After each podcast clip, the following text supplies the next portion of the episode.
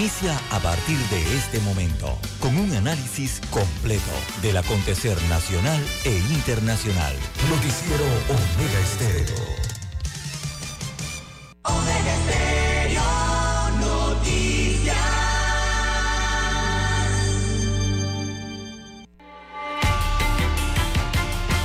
A continuación, los titulares, con los hechos que son noticias hoy.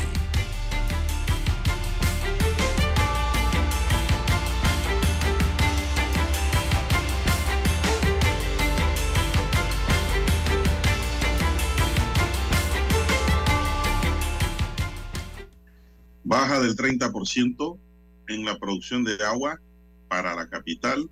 La prolongación de la estación seca está afectando los niveles del agua a la Juela que provee agua a la planta potabilizadora Ferinco Guardia Conte que abastece a la ciudad. También para hoy, lluvias dejan 25 viviendas afectadas en Panamá Este, Universidad de Panamá inicia los trámites para la construcción de una nueva facultad de enfermería. Atravesar el Darién no es la forma segura de migrar hacia Estados Unidos, dice la embajadora Aponte. Panamá recibe nuevas dosis de vacuna bivalente. También, señoras y señores, aseguradoras se preparan para ofrecer microseguros también. Emiratos Árabes Unidos quiere replicar su modelo de zona franca en Panamá. DGI tiene previsto recaudar en 2023 más de 10.500 millones de dólares. Consejo Universitario de la UNACHI censura al profesor y competidor Edwin Zamudio. También para hoy tenemos que avanza construcción del nuevo pediátrico en Panamá. Cambios al reglamento de tránsito avanza a paso de tortuga. También tenemos 30 años de prisión le imponen a un sujeto por matar a un menor en Colón. También tenemos, señoras y señores, dentro de los titulares que avanza plan de política criminológica. Docentes y Ministerio de Salud buscan fórmulas para evitar paros. Detienen a imputados por homicidio y asociación ilícita en Panamá. Denuncian que un profesor agrede a madre de familia y piden su expulsión inmediata en la provincia de Colón. Bien, amigos y amigas, estos son solamente titulares. En breve regresaremos con los detalles de estas y otras noticias. Estos fueron nuestros titulares de hoy. En breve regresamos.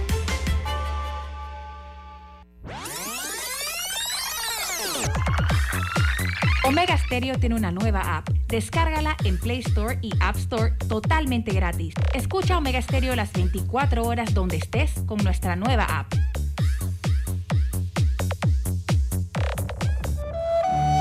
Para los que están enamorados. Hoy corté una flor. Y llovía, llovía. Esperando a mi amor. Para los despechados. Se deja Para los que han dejado. Tú con él. Para aquellos que se aman eternamente.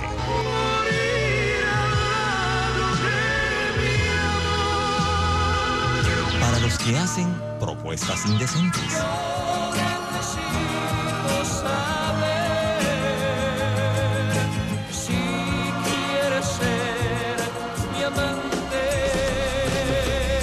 Clásicos. Clásicos del sábado. Del sábado. Clásicos del sábado. Todos los sábados por Omega Estéreo 107.3, la radio sin fronteras.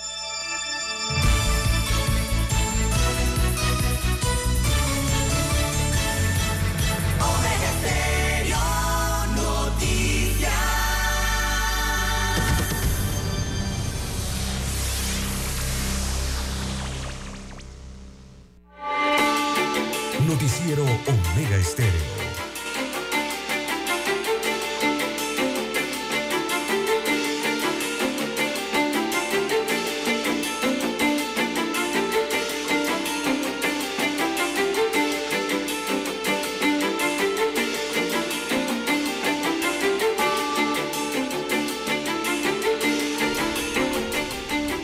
amigos y amigas, muy buenos días. Hoy es viernes 12 de mayo del año 2023.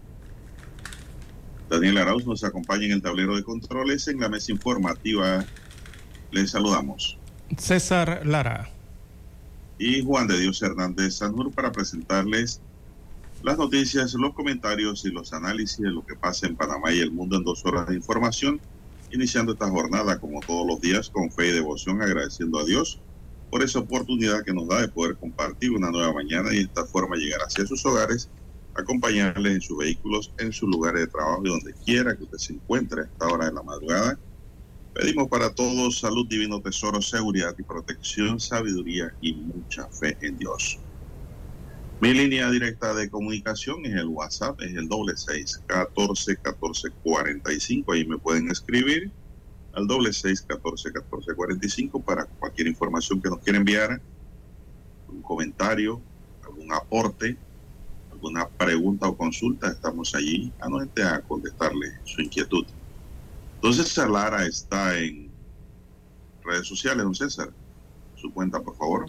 Bien, estamos en las redes sociales, en arroba César Lara R, arroba César es mi cuenta en la red social Twitter. Allí puede enviar sus mensajes, sus comentarios, denuncias, fotos, denuncias, el reporte del tráfico temprano por la mañana. Esos incidentes, o bueno, los ya accidentes, eh, todo lo que usted se encuentre sobre la vía, lo envía allí que le sirva información del resto, para el resto de los conductores. Buenos días, don Daniel Araúz, allá en la técnica, en el control maestro, en las cuchillas. A usted, don Juan de Dios Hernández, en la unidad remoto 1 y a todos los amigos oyentes a nivel de la República de Panamá, los que nos sintonizan hasta ahora en provincias, también en las comarcas, en el área marítima eh, del territorio nacional. Los buenos días también los que ya nos sintonizan en el canal 856 de Tigo, televisión pagada por cable a nivel nacional. Omega Estéreo llega a su televisor. También los buenos días a los amigos oyentes en omegaestereo.com. Allí la cobertura es a nivel mundial y los que ya tienen sus aplicaciones eh, y las diferentes plataformas en las que llega la señal de Omega Stereo, Tuning Radio, también allí nos escuchan, es una app gratuita, ¿no? Usted accesa a Tuning Radio, busca Omega Stereo y nos escucha a través de sus dispositivos móviles, eh, sus celulares. Igualmente a través de la aplicación de Omega Stereo. Hay para Android y también para iOS. ¿Cómo amanece para hoy, don Juan de Dios? ¿Madrugó usted? todos los días madrugo, don César. usted? ¿Usted madruga para ver si el sol sale más temprano? Yo soy el madrugador número uno, el número dos es Dani, tres Roberto y de cuarto usted. Pero usted, usted madrugó hoy para ver si el sol salía más temprano. No, no. O salió a la misma hora el sol. Hay que madrugar, don César. Usted no puede venir a, la mesa a improvisar. Usted tiene ¿Eh? que saber qué ha pasado en Panamá cómo ha pasado, dónde ha pasado y por qué ha pasado. Eh, bueno, ya que usted está hablando de la llegada del sol, ¿qué tiene usted información sobre ello, don César? Y el estado del tiempo. Ayer cayó una, un aguacerito, don César, que duró como 5 a 10 minutos. Sí, sí, son aguaceros aislados, ¿no? Panamá Norte. Así es, don Juan de Dios. Bueno, lo que está cayendo durante estos días, aguaceros eh, algunos aislados en zonas eh, del área marítima de la República. Eh, hoy habrá también eso, don Juan de Dios. se prevén eventos de aguaceros con actividad eléctrica sobre el Golfo de Chiriquí. También está pintado el Golfo de Panamá con esta advertencia de zona de aguaceros en zonas marítimo costero y el Caribe Oriental en el área de Gunayala, frente a Gunayala eh, habrán algunas incursiones eh, momentáneas, así es, don Juan de Dios, momentáneas de estas eh, lluvias, de estas nubes a tierra, incluso con intensidades, se encontrarán fuertes solamente para el área de Darién, Colón, Panamá Este y la península de Azuero. Eh, esto manteniéndose estas probabilidades también durante horas de la mañana del día de hoy.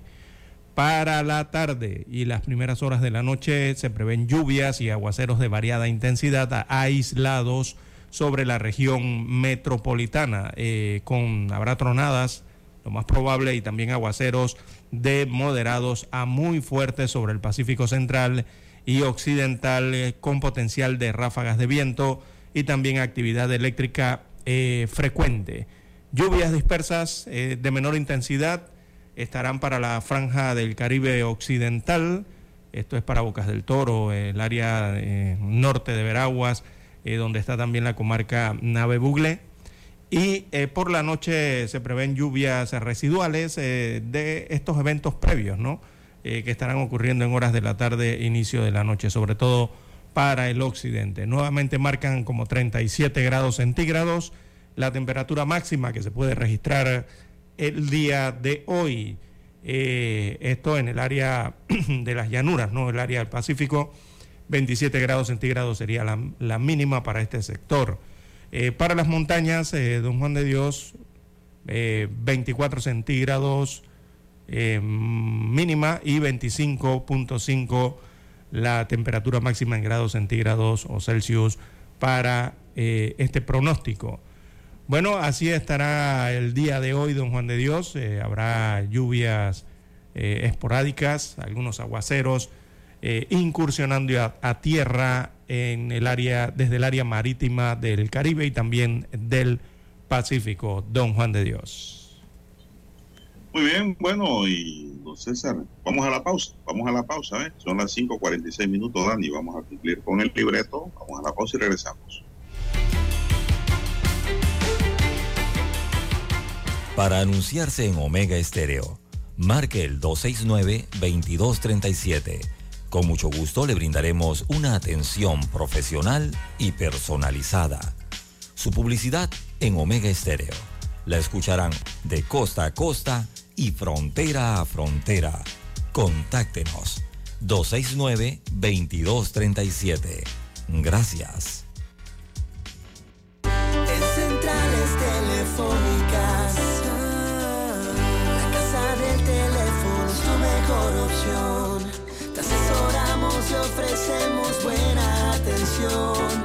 Con años de experiencia,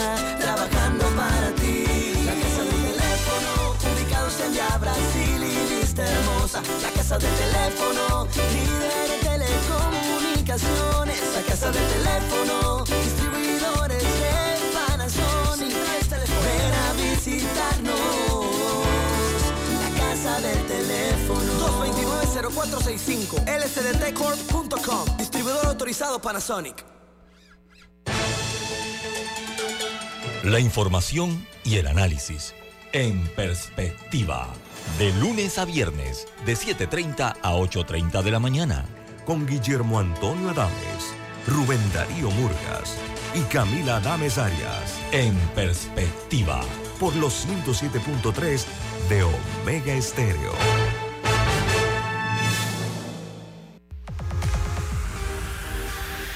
Omega Stereo tiene una nueva app.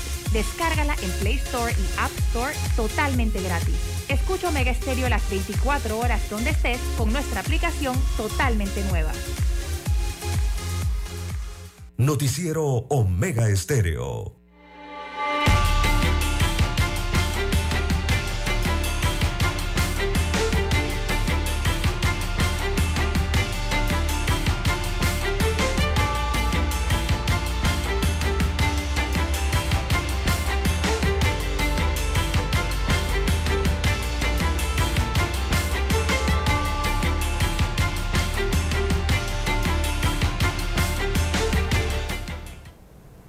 Continuamos, amigos y amigas. Bueno, del llamado a huelga hecho por los gremios magisteriales, a partir del próximo lunes 15 de mayo, el Consejo Permanente Multisectorial para la Implementación del Compromiso Nacional por la Educación, COPEME, exhortó ayer al Ministerio de Educación y a los educadores a mantener el diálogo constructivo y enfocado en superar las situaciones que aquejan al sector educativo para evitar paralización de clases.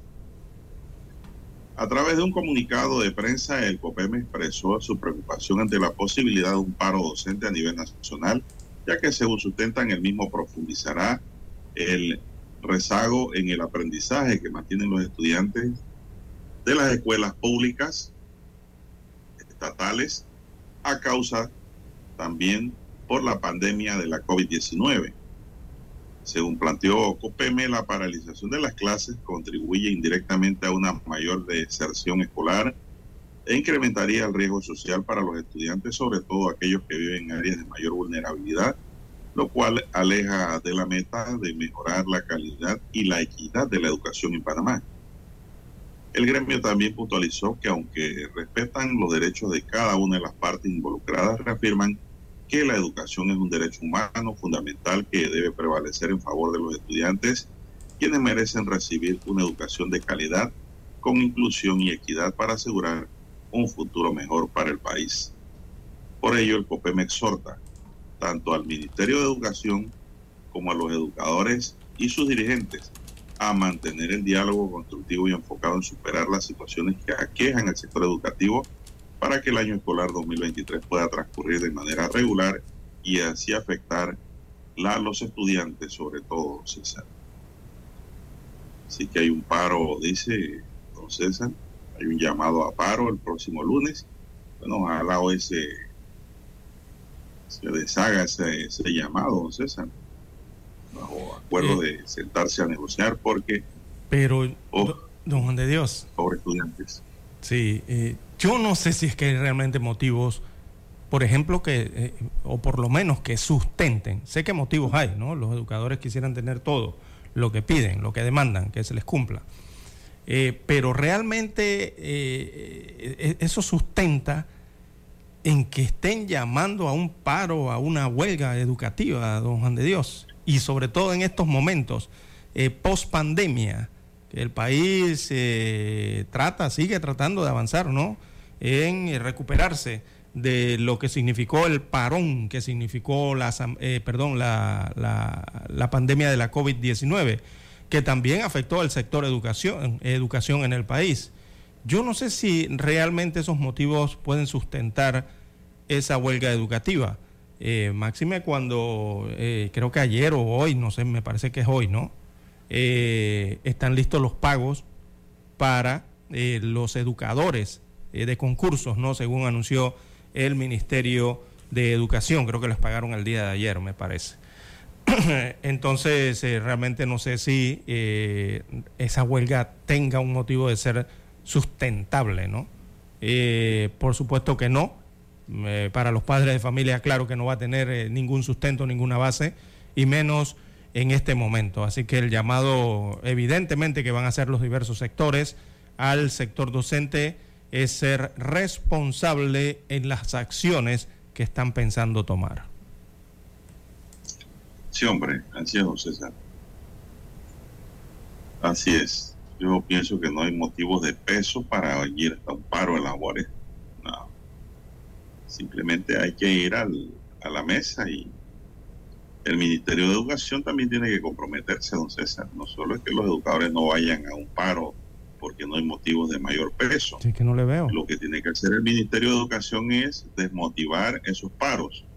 ¿Cómo? Cumpliendo con el deber, eh, cumpliendo con su obligación, entonces cumpliendo con los educadores, pagando de manera oportuna lo que debe, Sí, cumpliendo que el motivo de la huelga lastimosamente es ese. aulas, nombrando a los educadores que hacen falta, porque hay una lista enorme de dónde escoger, don César. Aquí lo que sobran son profesores sin trabajo en este país.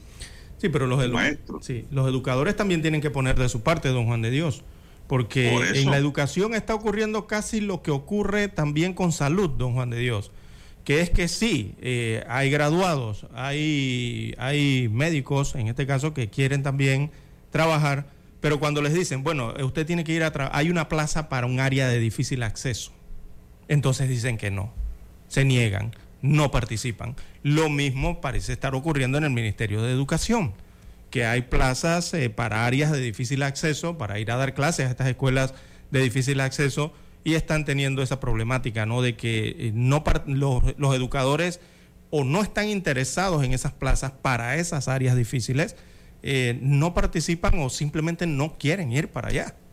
Entonces, pues tienen que poner su parte, ¿no? No, no, no, ya eso en educación es una regla, don César.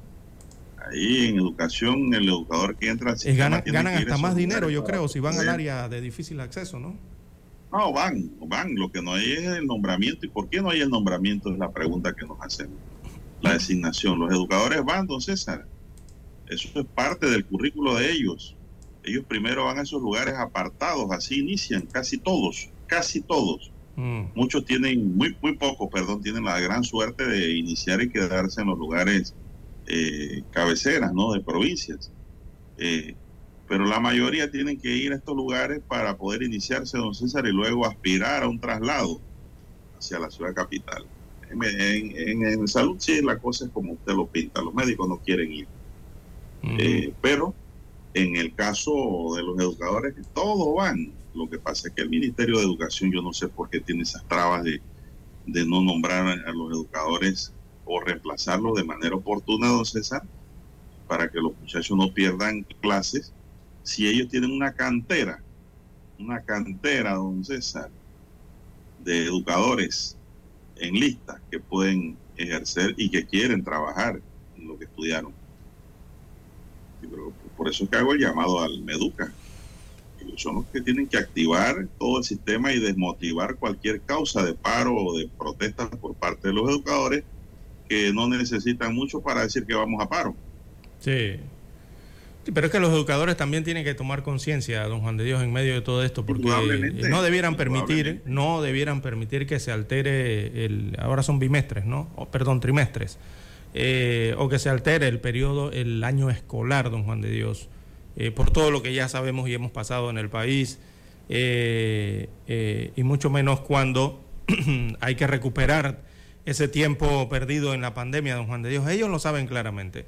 Y lastimosamente en este país vemos, o sea, no ha cambiado la situación. Siempre el, sector eh, eh, de, los alumnos de las escuelas públicas, sobre todo las públicas, siempre está castigado y año por año por situaciones gremiales, don Juan de Dios. Es que lastimosamente siempre llegamos a lo mismo, porque dentro del pliego meten de todo, pero lo principal que luchan es por la parte que tiene que ver con los salarios y la parte gremial.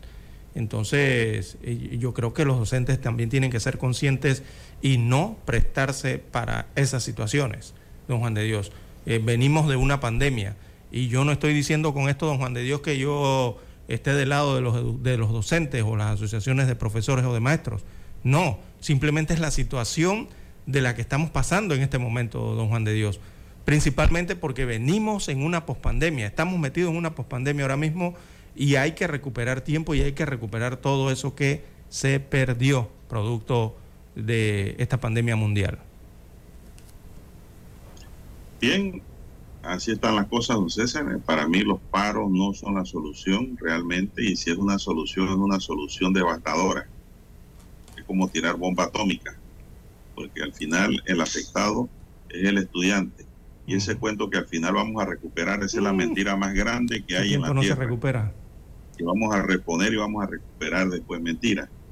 Después del 15 de diciembre ninguno, ninguno quiere trabajar. Nadie. Y ya los estudiantes no tampoco quieren estudiar. Así que eso no, eso no es cierto. Que se va a recuperar el, tiempo después de un paro. No, lo recuperarán en el papel, pero en la motivación y en lo que es la enseñanza y aprendizaje, en el momento oportuno, eso no se da. Así es, y eso en qué contribuye, don César ¿En qué contribuye al Estado? En nada, porque tenemos más estudiantes eh, que al final de la historia le dan un certificado, un diploma, pero en las expectativas de conocimientos no están preparados ni siquiera para entrar a una buena universidad, don César. Así es, no llenan bien el disco duro, ¿no? La de Panamá, la tecnológica, no. Entonces, ¿qué pasa? Terminan estudiando por ahí en una caseta, les dan un título y vamos a tener gente mediocre en la calle no son profesionales un 100%, como uno aspira, ¿no? Entonces, estamos llenando la calle de gente y de papel, pero es un engaño. Es un engaño, don César, porque no están llenando las expectativas profesionales que se requieren para que el país camine como debe ser. Eso es lo que está pasando en Panamá. ¿Por qué? Porque muchas universidades o, qué sé yo, por llamarla así, pues centros de formación han convertido también estos centros en centros de negocios. Y allí, pues todo el que va y paga, aunque sea a plazo, le dan un papel al final y terminan licenciándose y hasta doctorándose si es necesario. Pero es un engaño. Eso no es cierto. Entonces, así andamos en Panamá en lo que es materia de educación, don César. Y es lamentable y es muy triste para nuestro país como Estado que aspira a ser un Estado eh, de primer mundo algún día. No estamos llenando las expectativas por estas cosas, por estos problemas. Vamos a la pausa, don Dani, regresamos.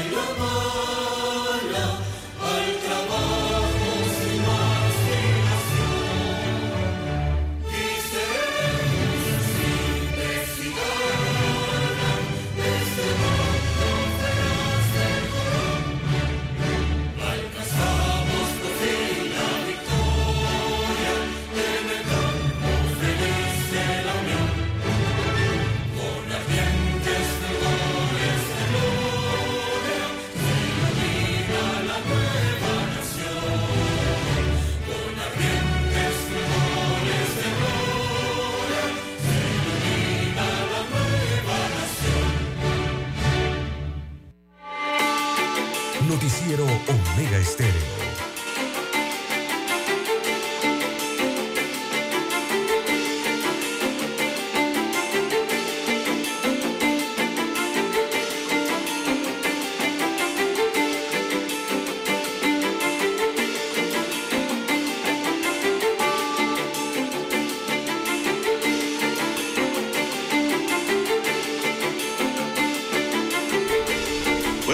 Bueno, son las seis, tres minutos, ya estamos a viernes, señoras y señores. Bueno, Así es. don César, eh, hay un tema aquí que, bueno, va como ligado al tema de educación también, A ver, porque es un problema que ha surgido en Colón y dice que la nota que tengo es que Claudette Frank, madre de familia, afirma que fue agredida por el profesor Carlos Turm, un docente de inglés en la escuela Los Laguitos en el corregimiento de Cativá, provincia de Colón, lo que ha generado el pedido de los padres de familia para la separación inmediata de este docente. El incidente ocurrió el miércoles cuando la madre de familia se presentó en el plantel para hablar con el docente sobre su comportamiento en el aula. Eh, dice, y la, la acusación de maltratar a los estudiantes. Eh, lo que terminó, dice la nota, en una agresión por parte del profesor. Según los padres de familia, el día de hoy tendrán una asamblea para sacarlo del plantel, ya que supuestamente le falta el respeto a sus acudidos, con palabras como ustedes no sirven, son idiotas y otra pasada de tono. La Policía Nacional intervino y el caso fue llevado a la Casa de Justicia y Paz. Mire, por debajo, don César. Luego del incidente se ha difundido un video en la plataforma de TikTok en el que el docente en cuestión menciona todos sus títulos, incluyendo su carrera como abogado y profesor. El video, el profesor ofrece su versión e indica que fue amenazado de muerte, que no fue agresión y cuestiona la profesionalidad de la madre de familia involucrada en el altercado. Esta actitud ha generado aún más indignación en la comunidad educativa, quienes consideran que el comportamiento del profesor es inapropiado y no se corresponde con los valores que se deben promover en la educación. Los padres de familia han llevado la situación a las oficinas regionales del Meduca, entregando una nota detallando la agresión y la necesidad de separar al docente de la escuela. Valentín González, representante de la Asociación de Padres de Familia, indicó que esta situación no es aislada y que el docente ha sido reincidente en este tipo de comportamientos. Según González, el docente habla con malas palabras y ofende a los estudiantes, lo que ha generado un piquete en contra del profesor por parte de los padres de familia que han decidido tomar medidas para garantizar la integridad de sus hijos y que se les dé un mejor trato. Hasta el momento el Meduca no ha emitido declaraciones sobre la situación, lo que ha generado aún más preocupación por parte de los padres de familia que esperan una respuesta inmediata para proteger a sus hijos en cualquier forma del maltrato en la escuela. Don César, ¿cómo lo ve? Bien, don Juan de Dios, las agresiones, mire, es que las agresiones verbales, físicas, eh, las agresiones psicológicas, y, yo diría, usted habla, en la nota habla de que el profesor grabó un video, lo subió a las redes. Eh, sí, defendiendo. Eh, ya, ahí no sé si será, si se, irán, si, si se irán a esto de las agresiones digitales, don Juan de Dios, porque hasta para eso el mundo ha cambiado, ¿ah? Ya las agresiones y todo esto se dan hasta en la, eh, de forma digital. y las escuelas no escapan de esto. Pareciera que esto no fuera una noticia porque comúnmente se escucha, pero la verdad es que las agresiones de don Juan de Dios hay que tener cuidado con estas situaciones, ¿no? Lo que está sucediendo en la actualidad en las escuelas, que cada vez que cada vez vemos las agresiones hacia o desde los profesores, hacia o desde los padres de familia o hacia o desde los estudiantes o administrativos de las escuelas, eh, se, se, están tornando más violentas en una forma y también más frecuentes. Y, lo, y, hay que minimizar eso, don Juan de Dios. Hay que minimizar la gravedad de esa situación o, o, pensar, ¿no? Eh, eh, cómo tratar de evitar ese tipo de difusiones ahora que hay tantas redes sociales. Los estudiantes hasta graban, he visto en, en, las redes sociales, don Juan de Dios, ahora que se permiten los celulares en las escuelas, eh, graban esto cuando los padres llegan a los pasillos o, en el área deportiva, ¿no? En el, patio de la escuela, cuando están conversando los padres con los profesores o los maestros. Hasta eso lo graban y suben a redes. Entonces hay que tener mucho cuidado con esa situación, eh, don Juan de Dios. Eh, y mm, hay que ver la, la, la parte esta que tiene que ver con, con hacer o devolverle, que creo que es la intención que hay desde hace rato, eh, la jerarquía a los docentes, a los maestros. Pero eso hay que hacerlo con mucho cuidado, eh, don Juan de Dios. eso, eso, no es que darle poder así eh, al docente, eso, eso, eso tiene su, su forma, ¿no? sobre todo ahora con estos tiempos tan actuales y de tanta, diría, eh, de tanto cuidado a los derechos de cada parte. Eh, bueno, ahí es el maltrato, don César, del profesor, el maltrato verbal, ¿no? Ya con la madre de familia eso fue otra cosa, ¿no? Ya ellos fueron a parar a un juez de paz después de la discusión. Pero yo pienso, don César, que el docente debe ser docente, ¿no? Y el docente tiene que arrancar por su humildad, don César. ¿Y cómo? Demostrándolo de los estudiantes. Yo digo, todos fuimos estudiantes, don César. Yo y sigo siendo estudiante. Uno no para de ser estudiante porque está aprendiendo siempre. Pero yo pienso de que con el insulto al estudiante no se consigan, no se consigue nada, don César. Eh, es decir, el docente va como a dar una clase. No, no digo este es el caso, porque no lo conocemos a fondo, ¿no? Pero sí me refiero que hay docentes, don César, que van a dar clase como frustrados y molestos y como que los estudiantes son unos enemigos. Por el contrario, el docente debe considerar, don César, que los estudiantes son sus hijos. Y ahí van a haber hijos buenos, hijos malos, hijos terribles y buenos hijos. Entonces, por ahí tiene que ser el docente, por ahí arranca la vocación del el docente. rol, el rol, pues. El rol, claro. Tiene que aprender a, a, hacer su si rol. Un, el docente no tiene eso, que se dedique a otra cosa, que desarrolle otra actividad, don César. Pero el docente tiene que tener una vocación siempre distinta al común de los profesionales porque trata con niños y jóvenes. Quien no sabe que eh, cuando un muchacho es eh, terrible, don César, eso ofusca, ¿no? Pero existen las fórmulas. Por eso digo los protocolos, ¿no? Las mejores fórmulas para tratar de orientar y llevar al estudiante por el camino correcto. Que si usted se pone a insultarlo al estudiante, ¿qué usted cree que el estudiante va a sentir hacia el maestro, hacia el profesor? Ah, claro, rechazo, aversión de una vez, ¿no? De una vez. ¿Y eso en qué, en qué influye inmediatamente? En que el estudiante no tome la materia eh, como seria. Y o no la quiera dar. Ya no la quiera dar, simplemente no quiera dar la materia, no quiera aprender en la materia. Sí, lo que hace es alejarlo más todavía de lo que el muchacho está reacio a aprender. Entonces me parece que, don César, el docente tiene que ser una persona diferente dentro del aula.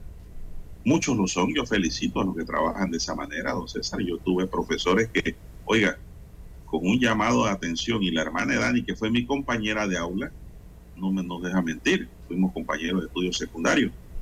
Oiga, teníamos profesores que nos hacían llorar, don César, con el llamado a la conciencia en el salón. Y todos cambiábamos inmediatamente nuestra actitud. Pero ya yo no sé si esos docentes existen, ¿no? Pero aquellos docentes, don César, iban a la escuela en bus, iban en un carrito viejo. Es decir, el dinero no era lo que los movía a ellos sino el enseñar. Ahora estamos en tiempos distintos, en donde el docente está pensando es en dinero. Entonces, Lo que hablábamos en el bloque anterior. Sí, las cosas han ido cambiando. Vamos a hacer una pequeña pausa aquí, don Dani.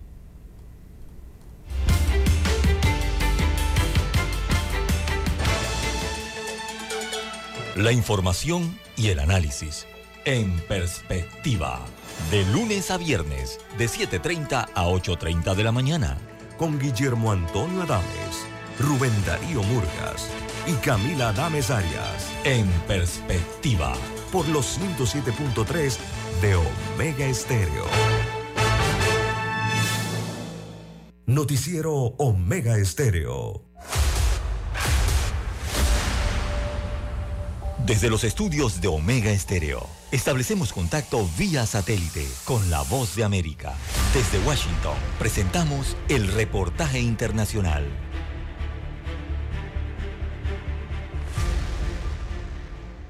Y es que hace tres años se declaró la emergencia de salud pública provocada por la pandemia del COVID-19, una medida que fue impuesta por el gobierno federal para atender las necesidades de la población después de que el mortal virus llegara al país a comienzos de 2020 y en ese momento el anuncio era del secretario de Salud de Estados Unidos, Alex Azar, durante una rueda de prensa en la Casa Blanca.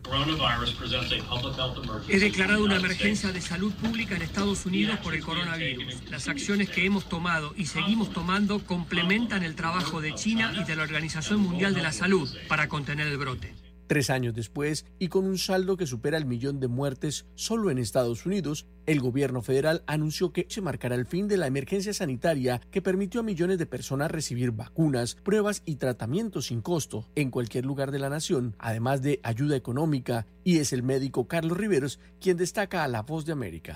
Ya el Estado no va a ser el que, el que subsidie o, o regale, por decir algo, estos tratamientos o estas, o estas vacunas. El fin de la medida ya había sido anticipado por el presidente Joe Biden, quien firmó el decreto a comienzos de abril. La decisión también afectará algunos procesos relacionados con flexibilidades de telesalud y la capacidad de las agencias gubernamentales de salud para recopilar datos sobre la propagación del virus, lo que obligará a los Centros para el Control y Prevención de Enfermedades de los Estados Unidos, los CDC, a dejar de informar o monitorear los datos de los casos de COVID-19 y las tasas de transmisión. Otro de los cambios que se verán a partir de hoy están relacionados con los requisitos de vacunación exigidos previamente a los viajeros que ingresan a Estados Unidos o a los trabajadores federales, una norma que perderá la vigencia a partir de mañana. Héctor Contreras, Voz de América, Washington. Escucharon vía satélite desde Washington el reportaje internacional. Desde el dominante Cerro Azul, Omega Estéreo cubre las provincias de Panamá, Colón, Darién, Panamá Oeste y las playas en los 107.3. Continúa desde el majestuoso Cerro Canajagua en los 107.5, cubriendo todas las provincias centrales hasta el imponente volcán Barú en los 107.3 para las provincias de Chiriquí, Bocas del Toro y Veraguas. Omega Estéreo para todo Panamá.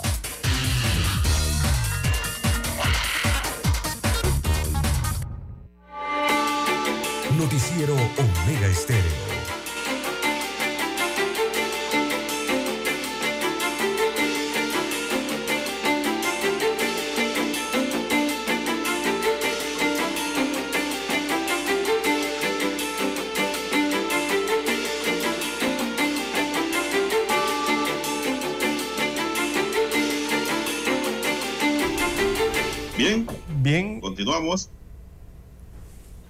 Bueno, don César, tengo una nota aquí que de la que hemos hablado en este noticiero y que como que ahora es que han escuchado un poco las autoridades.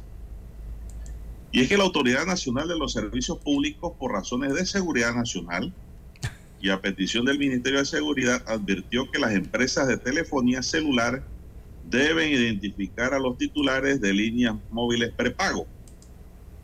En la línea ya existente se otorgará un plazo de seis meses a los concesionarios para obtener la información de los dueños de estas líneas. De no atenderse esa petición, se le deberá suspender el servicio telefónico. Se alega que actualmente se utilizan chips de teléfono sin ninguna trazabilidad y sin registro de usuario final para cometer uno, Estafas. dos, Secuestro. tres, Extorsión. Fraudes y otros delitos. Ahora, al adquirir una línea o chips prepago, se debe tomar una foto de la cédula del comprador y una foto del rostro del comprador, don César. Muy bien. Una nueva regla que de, de la que nosotros veníamos hablando hace tiempo. Que aquí estamos identificados los que tenemos líneas telefónicas eh, por contrato. Postpago, sí, por contrato. Pero los que tienen contrato de chip de compra inmediata, usted no sabe ni quién es. Y esos son los chips que utilizan para estafar, don César.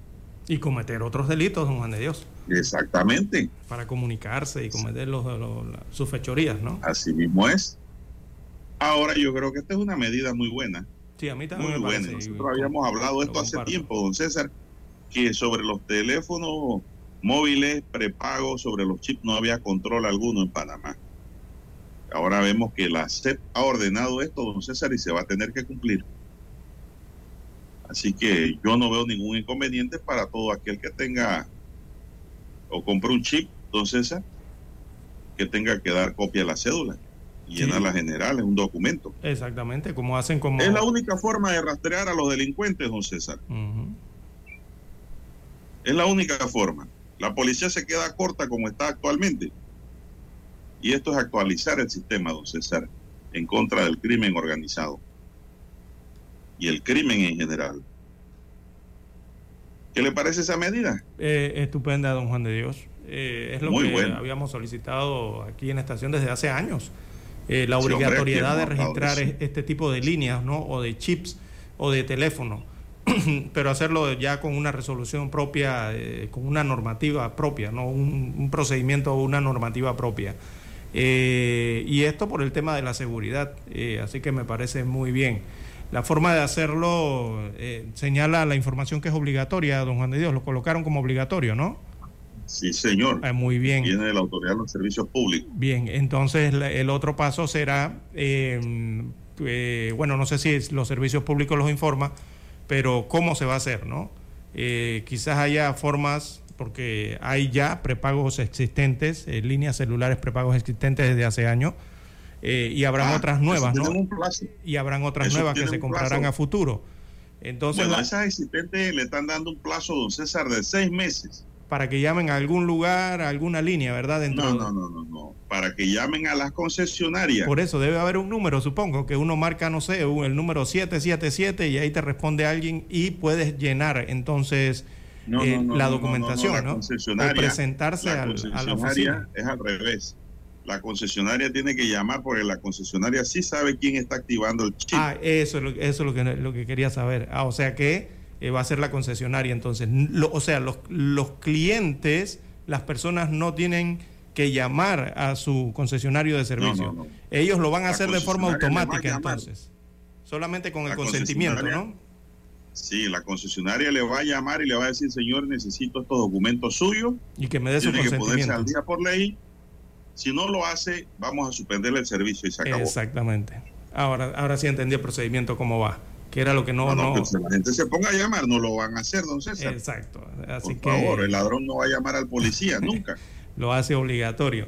No, porque la gente preguntará cómo hacerlo, ¿no? Eh, eh, cómo hacer, cómo, ¿Cuál es el siguiente paso después que se apruebe que sea obligatorio? Eh, ese mecanismo de cómo registrarse. entonces, en la concesionaria está clarito allí. Muy bien, muy bien esa decisión de la CEP y el Ministerio de Seguridad. Hace rato se lo habíamos dicho aquí, pero les entraba por un oído y les salía por otro. Lo mismo, don César, ahora hay una disposición que obliga a los motorizados a poner el número de placa en la cajuela. Eso es legal y obligatorio. y estoy viendo muchas motos en la calle que no están cumpliendo con esa regla. Y los inspectores de tránsito de la Policía Nacional parece que no se la saben los paran en los retenes y ni siquiera se fijan en eso. Bueno, apliquen la ley. Tienen que tener los motorizados en la cajuela el número de placa que tienen en la lata. Yo había dicho que hasta en el, chaleco tenían que tenerlo, en el casco. Pero bueno, no se fueron hasta allá. Debieron irse para tener también un control ante el nacimiento de tantas motos en las calles, don César. Eso no se veía antes en Panamá. Así es. No, y, esto es bueno, don Juan. digo, mm, en la parte de prepago de los celulares, yo no sé cómo se maneja el tema de la portabilidad numérica. No sé si ellos tenían derecho también a, aportar el número cuando usted cambia el número, ¿no? Con los pospagos sí ocurría. Eh, con los prepagos no estoy muy seguro, pero yo creo que si ya puedes registrar la línea prepago a tu nombre, eso te da otros beneficios, claro está, además de lo que usted explicó del tema de la seguridad, ¿no? De, poder identificar eh, ese celular o ese chip o esa línea ante un hecho delictivo. Ese es el principal motivo, pienso yo. Pero adicional, quizás esto traiga otros beneficios para el usuario, que es poder conservar la línea, el número. Eh, usted va y compra un chip, ¿verdad? Con un X número de celular y me parece que si ya uno lo registra a su nombre, como si fuera un pospago, eh, entonces uno, uno puede hacer la portabilidad y quedarse con el número, eh, a pesar de que usted sigue en el sistema prepago. Ya eso es un beneficio también que pueden obtener, ¿no? Los que tienen estos celulares eh, de paga anticipada, ¿no? y, y, otro, tendrá algunos otros beneficios más con el simple hecho de que usted registra ese número, lo registra a su nombre. así que muy bien, me parece muy bien, además del tema eh, de la seguridad, eh, me parece excelente la decisión que están tomando. No, eso es importante, don César, porque indudablemente los chips son utilizados para cometer fechorías. Nadie que tiene un contrato va a cometer una fechoría con su teléfono. Sí, exactamente. Pero, pero miren el otro sentido también, que eh, yo he conocido a personas que han tenido estos prepagos y se les pierde el celular. Eh, le eh, extravían el celular, don Juan de Dios. Y lo que hacen es que no importa, yo voy a otro comercio y compro otro celular con otra línea, pero esa línea tiene otro número distinto, don Juan de Dios. Sí. Entonces, yo creo que si, con, si uno registra el nombre, eh, como el nombre está registrado o, o, anclado al número de celular, ya tú, si a ti se te pierde el celular prepago, tú vas y compras otro y simplemente dices, oiga, allí en el sistema está mi nombre con el número anterior. A ese nuevo celular que estoy comprando, yo quiero ese mismo número y yo creo que se lo pueden asignar, eh, pienso yo. Así que debe ser una ventaja adicional, ¿no? Ya eso si de están registrados, yo creo que sí lo pueden hacer. Exactamente, ya de que eso de que, que la gente, que usted pide el número, oye, y llama y te contesta otra persona y, encuentras a la persona que querías llamar y que no, es que se me perdió el celular, es que cambié el celular, es que compré otro chip. Eh, a los dos años es que compré otro chip más y van cambiando de número constantemente. Eh, ya esto da mayor seriedad, ¿no? En ese tema del, del prepago. Sí, sí, es una forma de controlar, don César, de controlar el uso telefónico en Panamá. Es una forma. Porque hay mucha gente, sin lugar a dudas, don César, que compran chips por ahí donde los chinitos lo usan con el fin, porque fue comprado y una vez terminada la misión, lo votan. Exactamente. No, y, ya hicieron lo que iban a hacer y, y punto, don César. Eso es como que aquí vendieran pistolas sin registro. Mm. Usted se imagina que aquí vendan pistolas prepago. Imagínese usted. Se imagina, entonces cuando te va a buscar quién usó, quién es el dueño del arma, qué hizo, no hay registro de nada. Sí, y esto también viene a limpiar. No pasa eh, nada. Viene a limpiar o a reordenar la cantidad de números celulares que hay en el país, don Juan de Dios. Aquí en Panamá se habla de que hay que una empresa tiene, no sé, 5 millones de, abonados o de líneas, la otra tiene 3 millones. pero cuando vas a ver, don Juan de Dios, el inventario, resulta que parte de esas líneas ocurre lo que usted está explicando, que la gente va y compra un chip y lo marcan como una línea, pero a los dos meses compra otro chip y compra otro chip. Entonces el mismo, eh, el mismo usuario tiene varios chips que no utiliza, pero aparecen en el inventario general como que sí están activos o que, o que, o que sí eh, forman parte del, Ah, del, sistema actual. Entonces creo que eso también servirá para eh, limpiar un poco esa situación o reordenar eso, ¿no? Para saber realmente cuántos celulares hay activos realmente en el país eh, por cada compañía telefónica. Es todo un poco más de seriedad. Bien, las 6:28 minutos eh, de la mañana en todo el territorio nacional. Eh, a esta hora de la mañana, bueno, hay que hacer la pausa ya. Tenemos que escuchar los periódicos. Retornamos. Noticiero Omega Estéreo. Para anunciarse en Omega Estéreo, marque el 269-2237. Con mucho gusto le brindaremos una atención profesional y personalizada. Su publicidad en Omega Estéreo. La escucharán de costa a costa y frontera a frontera. Contáctenos 269-2237. Gracias. La información y el análisis en perspectiva. De lunes a viernes, de 7.30 a 8.30 de la mañana. Con Guillermo Antonio Adames, Rubén Darío Murgas y Camila Adames Arias. En perspectiva. Por los 107.3 de Omega Estéreo.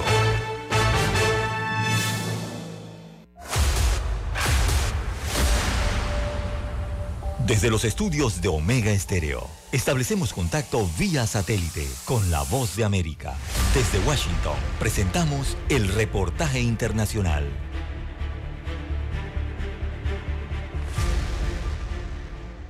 Manuel Rosales, actual gobernador del estado Zulia en el occidente de Venezuela y ex candidato presidencial, evitó confirmar si se postulará como candidato en la elección primaria de la oposición del 22 de octubre, en la que se espera definir al aspirante que se medirá con la persona que represente al gobierno en las elecciones presidenciales que deberían celebrarse el 2024, pero confirmó que su partido participará y propuso que el proceso debe ser la réplica de lo que va a ser la elección presidencial de 2024. Yo digo que debe ser lo que más se parece a las elecciones presidenciales, que son las importantes. ¿Para qué primaria si no buscamos el fin y el objetivo principal que son las elecciones presidenciales? Yo digo, no voy con ese CNE. ¿Y con cuál voy a ir entonces después para presidenciales?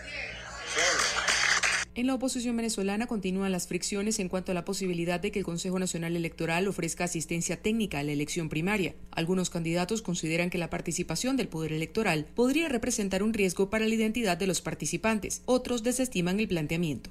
En tanto, en varias ocasiones el presidente Nicolás Maduro y otros funcionarios de su gobierno han sugerido que las elecciones presidenciales podrían ocurrir este año, un escenario que politólogos como Luis Rendueles no descartan pero ven poco probable. También entiende que si quieren el levantamiento de las sanciones no pueden darse ese golpe, digamos, de decir vamos a adelantar las elecciones y van a entender en, en la comunidad internacional que va a ser un, eh, digamos, una arbitrariedad más para evitar que sea un proceso democrático y transparente. Comenzó el proceso de registro preliminar de candidatos que, de acuerdo al cronograma, anticipa que entre el 24 de mayo y el 23 de junio se lleven a cabo las postulaciones. Carolina Alcalde, Voz de América, Caracas. Escucharon vía satélite desde Washington el reportaje internacional. Noticiero Omega Estéreo. Las noticias impresas en tinta sobre papel. Con ustedes. Escuchando el periódico. Los titulares de las primeras planas de los diarios estándares de circulación en Panamá.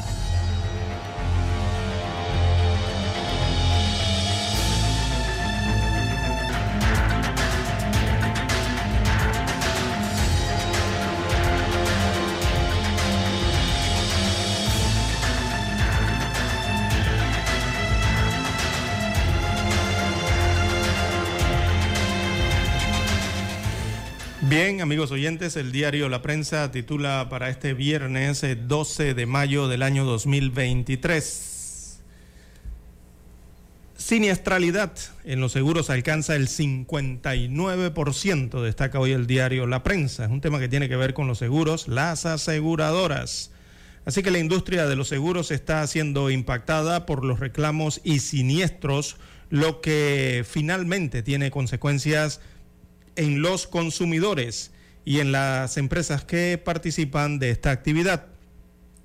La Asociación Panameña de Aseguradoras APADEA reveló que al cierre del primer trimestre del año se habían asumido 268 millones de dólares en reclamos, lo que da un 59.4% de siniestralidad comparado con el, el 47% de hace un año bueno, lo que dice la industria del seguro, están teniendo que pagar muchos daños, eh, sobre todo en automóviles.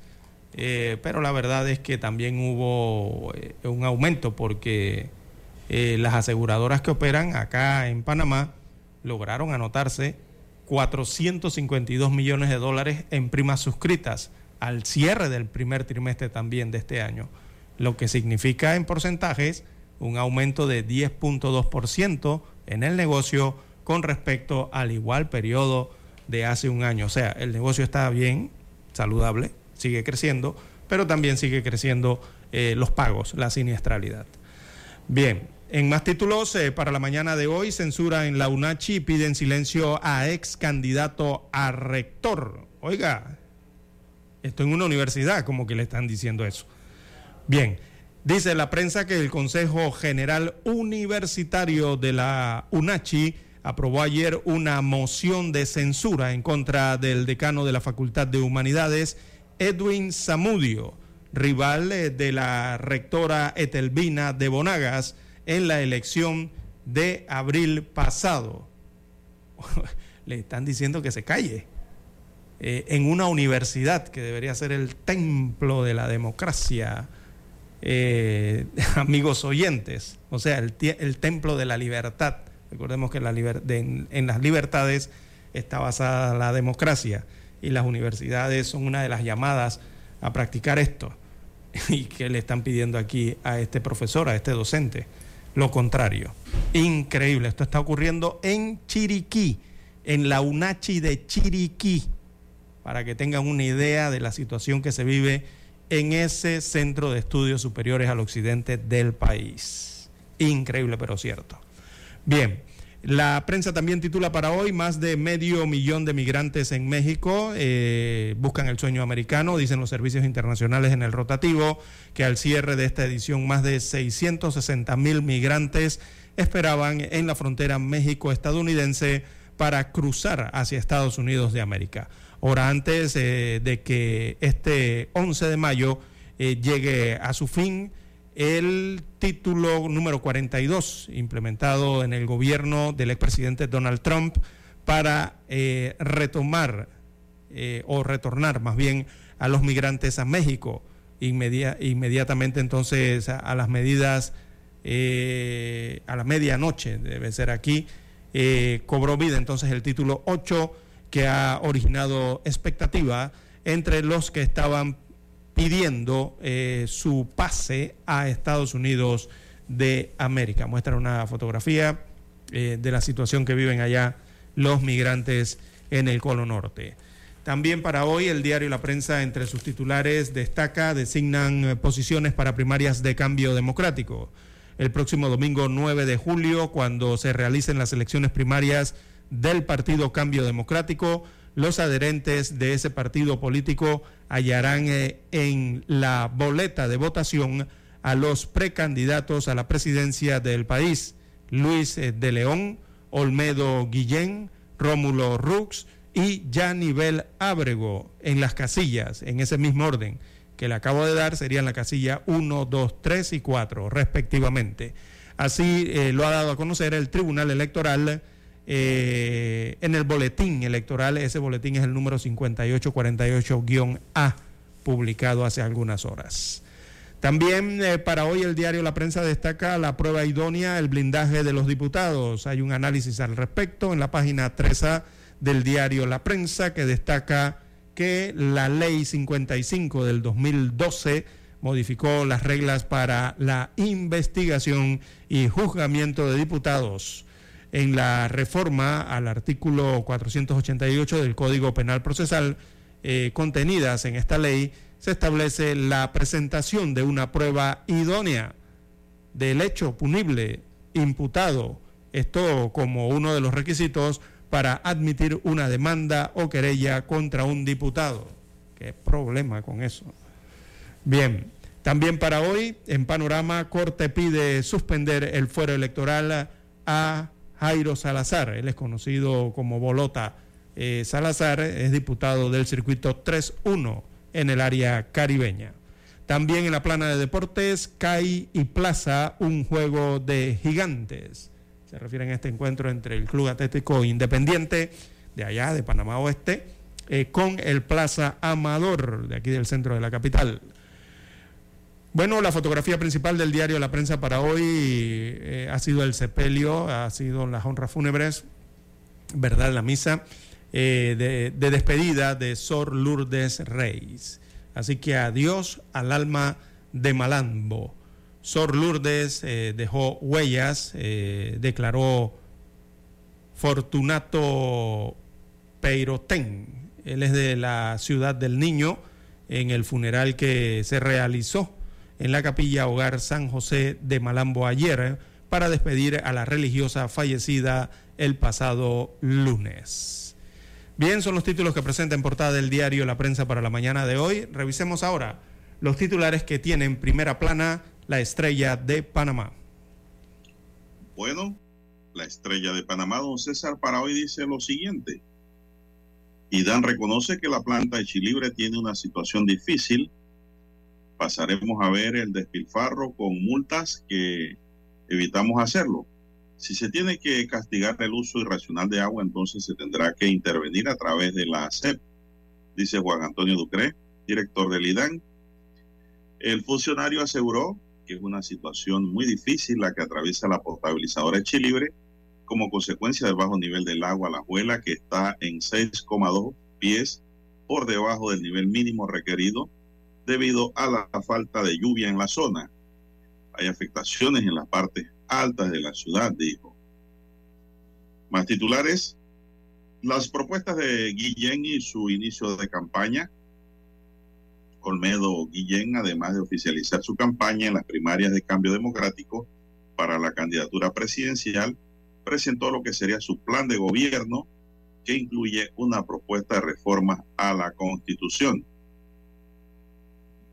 Más titulares, una urbe a la espera de un plan de ordenamiento territorial para la zonificación.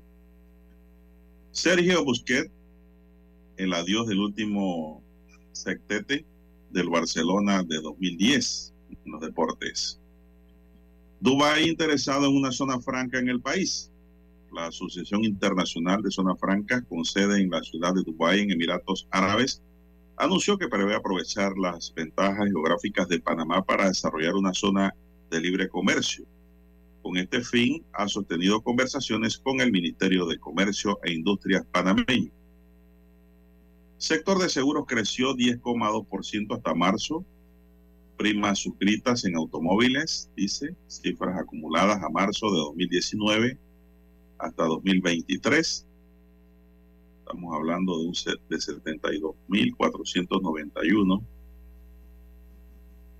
en crecimiento, según este cuadro que hoy explica la estrella de Panamá, eh, pero no todavía no se alcanzan los niveles del año 2019. Lógicamente la pandemia llegó y su peor momento fue en el 2021, en donde bajó el porcentaje de seguros pero la recuperación es evidente para este año y se espera que para el 2024, ¿no?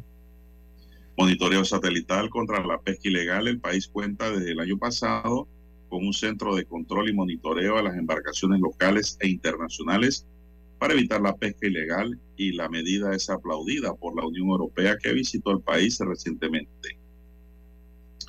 Melanie Varela, una aspiración por Herrera, Melanie Varela buscará una candidatura disputada por el circuito 62 en las primarias por el partido realizando metas que serán en julio y en conversación con la estrella de Panamá habló de la importancia de establecer políticas para garantizar el agua tanto para el consumo humano como para el sector agropecuario, especialmente en la zona productora como Herrera. Bueno, muchos pensarán, don César, que es familia de los Varela, según leí aquí, no. Ella dice que no. Que ella está en la línea de RM y que no guarda relación familiar con Juan Carlos Varela ni Popi Varela, don César. Porque dicen que esas personas son un atraso para el circuito, don César. Pero digo, don César tiene la cara muy parecida a los Varela. Pero ella dice que no son familiares. Mire cómo es la vida. Usted la ve, usted piensa que es hermana o prima. No, dice que no. Y ella va por una curul. Va, a lo mejor gana y le disputa la curul a uno de los Varela que puede ir para diputado por esa área. Con el actual eh, diputado del PRD, que está en ejercicio en estos momentos por ese circuito. Y la estrella de Panamá hoy nos tiene un titular de techo que dice un estudio del Centro de Investigación Educativa de Panamá en 2021 determinó que uno de cada cinco estudiantes de segundo grado no era capaz de leer palabras. Esto es triste, don César. Uno de cada cinco estudiantes no tiene, dice, la capacidad de leer palabras. Habría que buscar el por qué, ¿no? El efecto de la pandemia en la comprensión lectora, dicen que esto también tiene que ver con la pandemia, don César. Bueno, la verdad, don César, cuando yo llegué a primer grado yo sabía leer. No sé si usted también. Pero uno siempre fue instruido en casa antes de ir a la escuela. Bien, señoras y señores, estos son los titulares de la Estrella de Panamá y concluimos así con la lectura de los titulares correspondientes a la fecha. Hasta aquí, escuchando el periódico. Las noticias de primera plana, impresas en tinta sobre papel. Noticiero Omega Estéreo. Desde los estudios de Omega Estéreo, establecemos contacto vía satélite con la voz de América. Desde Washington, presentamos el reportaje internacional.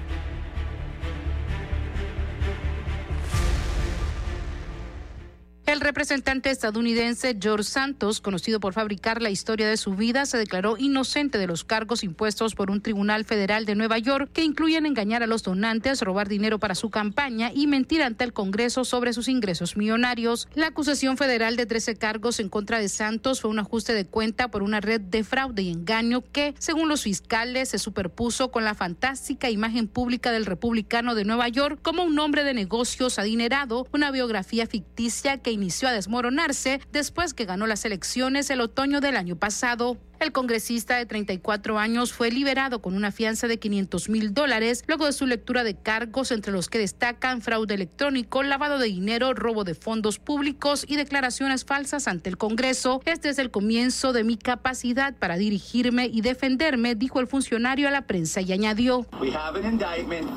Ya tenemos una acusación y tenemos la información que el gobierno quiere buscar de mí y voy a cumplir con todo este proceso. No tengo ningún deseo de no cumplir en este momento. Han sido muy amables allí, ahora voy a pelear y defenderme. La realidad es que se trata de una cacería de brujas. Por su parte, su abogado, Joseph Murray, señaló textualmente que cada vez que el gobierno federal te persigue es un caso serio. Tenemos que tomar esto en serio. Mientras el congresista dijo que planeaba regresar a Washington, donde la acusación aumenta las dudas sobre su capacidad de cumplir su primer año en el Congreso Federal. Sala de redacción, Voz de América. Escucharon vía satélite desde Washington el reportaje internacional. Noticiero Omega Estéreo. Es momento de adentrarnos al mar de la información. Este es el resultado de nuestra navegación por las noticias internacionales más importantes en este momento.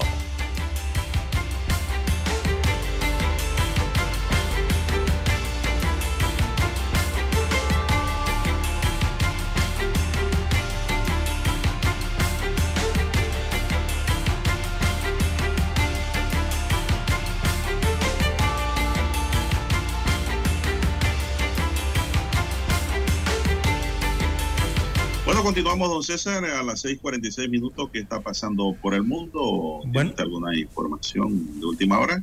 Bueno, de relieve, don Juan de Dios, a nivel mundial, la Organización Mundial de la Salud levanta la emergencia internacional por la, la viruela eh, símica o la Mpox. Así que han levantado ya esta emergencia internacional eh, por la viruela, también conocida como viruela del mono, ¿no? Esto después de 10 meses de alerta, eh, don Juan de Dios. Así que la Organización Mundial de la Salud, la OMS, declaró eh, el final de la emergencia internacional por este brote de viruela del mono o símica o Mpox, declarada específicamente en julio del año pasado ante, eh, ante una enfermedad que ha afectado al menos a 87 mil personas en 111 países eh, con un saldo de 140 fallecidos. Así que la decisión fue anunciada en rueda de prensa por el director eh, eh, general de la OMS, Tedros Adhanom Ghebreyesus, un día después de que se reuniera el comité de emergencia que analizaba trimestralmente la situación del brote, cuyos casos se han reducido en un 90% en los últimos tres meses, según informan las estadísticas de la OMS. Así que, bueno, levantan esta alerta, eh, don Juan de Dios, eh, seis meses después de que esta misma agencia de la ONU, eh, sí, de la ONU, eh, hiciera lo propio con el caso de la pandemia de la COVID-19. También una respuesta, ambas respuestas han sido por el descenso de los casos, tanto de la COVID-19 y ahora también el descenso de los casos de esta viruela eh, símica, también el descenso de las muertes, ¿no? Por lo que ya se mantiene entonces a nivel de eh, eh, mínimos. Eh, también se mantiene, déjenme leer aquí este informe, bueno, también se mantiene el nivel máximo de alerta por la polio. Mire usted, a veces uno eh, se centra en el COVID y en el MPOX, pero hay otras enfermedades que están allí y que tienen alertas importantes. Y la otra que tiene alerta importante que todavía se mantiene es la de la polio, don Juan de Dios. Bien, finaliza entonces la alerta internacional por la viruela símica, don Juan de Dios. Bueno, don César, y hay una preocupación grande, don César, en la frontera México-Estados Unidos. Así es, correcto. Así es, la frontera sur no está abierta. Mucha atención, ¿ah? Eso está cerrado todo. Ya entra en vigencia el título 8. El gobierno de Estados Unidos repitió ayer lo que se ha venido diciendo en los últimos días. La frontera sur no está abierta y no lo va a estar tras el levantamiento esta noche del título 42, una norma por la que ha estado llevando a cabo expulsiones en caliente durante la pandemia. Para reforzar este mensaje, el secretario de Seguridad Nacional, Alejandro Mayorkas, compareció ayer en rueda de prensa de la Casa Blanca junto a la portavoz del gobierno, Karin Jean-Pierre. Las palabras de Mallorca fueron prácticamente las mismas que pronunció el miércoles en una rueda de prensa en la sede pero su comparecencia en la sala de prensa de la mansión presidencial daba idea de la urgencia a la que se enfrentarán las autoridades estadounidenses en la frontera ante el aumento del flujo de migrantes que intenta cruzar desde México. El responsable recordó que a partir de la medianoche, o sea, noche ya, ya, ser este viernes, la gente que llegue a la frontera sur estará sujeta al título 8 la norma que históricamente ha regido el proceso de migración y que reemplaza al título 42. Esto significa que si alguien llega a nuestra frontera sur después de la próxima medianoche, o sea, la noche del jueves, presumiblemente no será apto para asilo y estará sujeto a consecuencias más graves por entrar ilegalmente, lo que incluye una prohibición de un mínimo de cinco años y un enjuiciamiento criminal potencial, subrayó afirmó que han reforzado el número de efectivos en la zona y que llevan preparándose para este momento desde hace dos años. Estamos aumentando a 24 mil los agentes de la patrulla fronteriza, 4 mil soldados, miles de contratistas y miles de funcionarios y jueces de asilo, enumeró. Insistió en que esperan grandes cifras de detenciones de migrantes irregulares en el límite con México y que de hecho ya están viendo grandes números de ciertos sectores. Mallorca mencionó las medidas que el Ejecutivo de Joe Biden adoptado en las últimas semanas para lidiar con lo que se anticipa como una grave crisis migratoria y aseguró que su país está aplicando consecuencias más duras contra quien entra irregularmente a Estados Unidos. Durante la primera mitad de este año fiscal hemos expulsado a más de 665 mil personas a sus países. Estamos llevando a cabo docenas de vuelos de deportación cada semana y seguimos aumentándolos, apuntó. Justo ayer trabajábamos con el gobierno de México para expulsar a cerca de mil venezolanos que no usaron las vías legales disponibles para entrar a Estados Unidos, pues tendrán que regresar a su país. Dijo que Estados Unidos está trabajando de cerca con México y recordó la conversación telefónica a principio de esta semana entre Biden y Andrés López Obrador, México está adoptando medidas de seguridad muy importantes que apreciamos de gran manera y que han sido tomadas en coordinación con nosotros, señaló Mayor. Así, don César, que entra en vigencia pues el título 8, que pues hace las deportaciones en caliente, es decir, usted lo agarran inmediatamente va al avión y se va. Al centro y al avión, ¿no? Sí, sí, sí, usted no va a pasar por ningún juicio de, de asilo ni nada entró aquí legalmente. Así es. Si usted quiere entrar por asilo, siga los canales correspondientes que le dice el gobierno. Punto. Y, esto Así es el título 8. Así es. Y esto llega un momento en que, bueno, las autoridades de todos estos estados fronterizos, ¿no? Eh, las autoridades locales y, las federales, las estatales también, hay, estados y federales, ¿sí?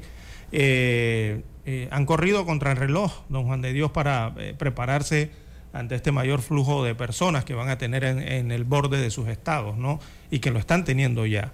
Eh, también allá dentro de los Estados Unidos hay una batalla eh, clara una batalla política entre los progresistas y los conservadores en la parte política que tiene que ver con esta decisión que se tomó a partir de las 12 de, la medianoche de hoy. Eh, y bueno, veo aquí unas imágenes del muro, de, la parte de la frontera, la valla de la frontera, en El Paso, Texas. Eh, parece reinar la calma, don Juan de Dios. Lo están tomando con calma los migrantes, también las autoridades que están llevando ese proceso allí, por lo menos en este punto del paso en Texas. Eh, se observan a periodistas, eh, ¿verdad?, que permanecen allí apostados. Eh, los agentes de la policía. Este es un muro alto, este es muro yo creo que miden 6 metros, 5 o 6 metros. y bueno, Don Juan de Dios es gente que está allí entre la valla, ahí cerca se observa el río Bravo y bueno, son, son todos estos inmigrantes que van a ser procesados y que están siendo trasladados a centros que gestionan eh, estos temas por parte de las autoridades norteamericanas, incluso también por parte de las autoridades eh, mexicanas. Eh, se observan familias, don Juan de Dios, yo creo que el clima ha sido, o sea, esto se ha mantenido tranquilo hasta el momento por el tema del, del clima que está reinando en, esa, en ese borde fronterizo entre México y los Estados Unidos. O sea, el clima todavía es suave, la temperatura me refiero. Recordemos que por allá hay varias regiones que son desérticas.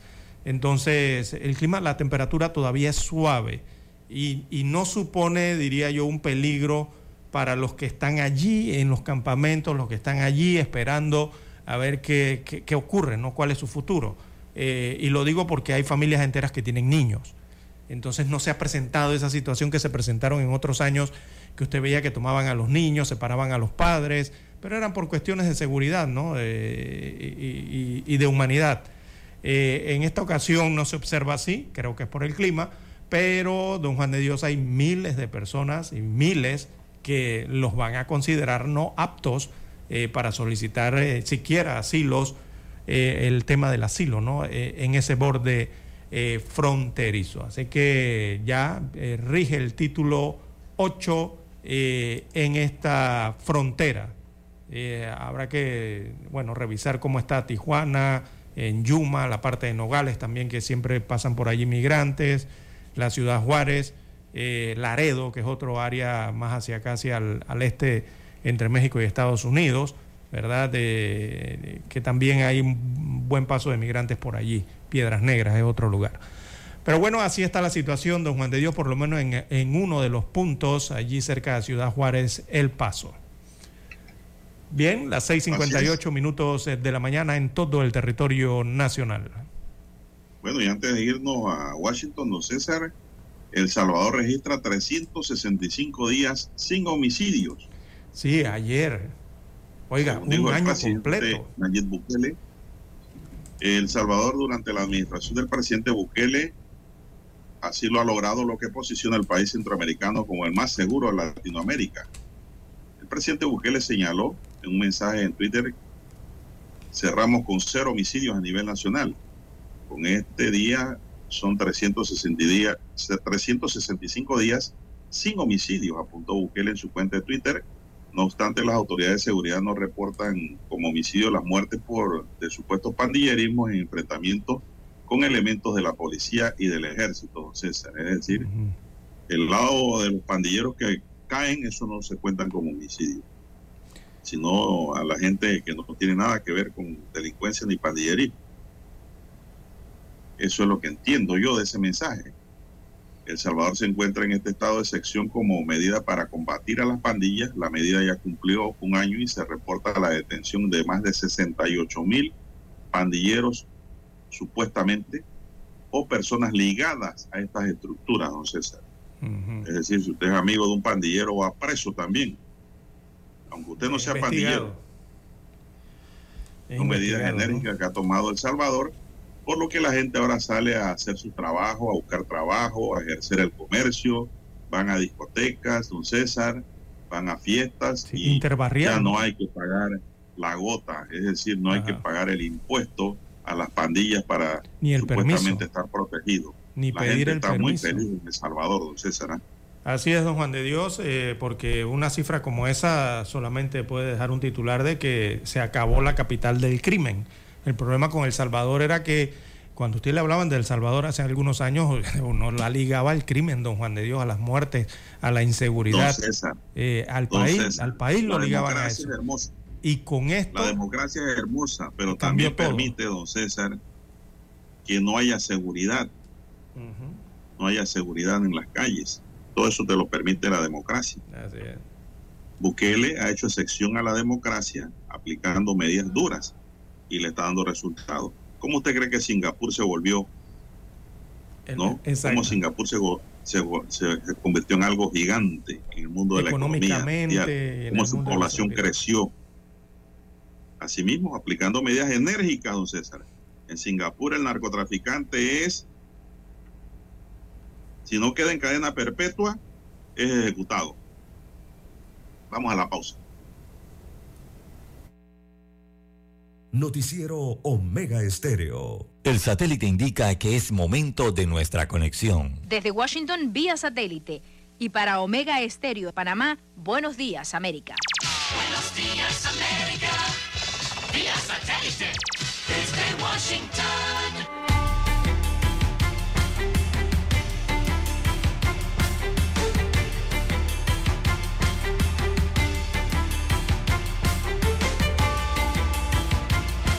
Washington les informa Henry Llanos. La Cámara de Representantes de Estados Unidos aprobó el jueves una legislación republicana destinada a detener inmigrantes y frenar el tráfico de drogas ilegales que cruzan su frontera suroeste con México, dejando al Senado que impulse un proyecto de ley de inmigración más amplio y bipartidista. El paquete, que los demócratas han advertido que será bloqueado en la Cámara Alta, establecería límites estrictos a los solicitantes de asilo y obligaría a pedir protección estadounidense fuera del país.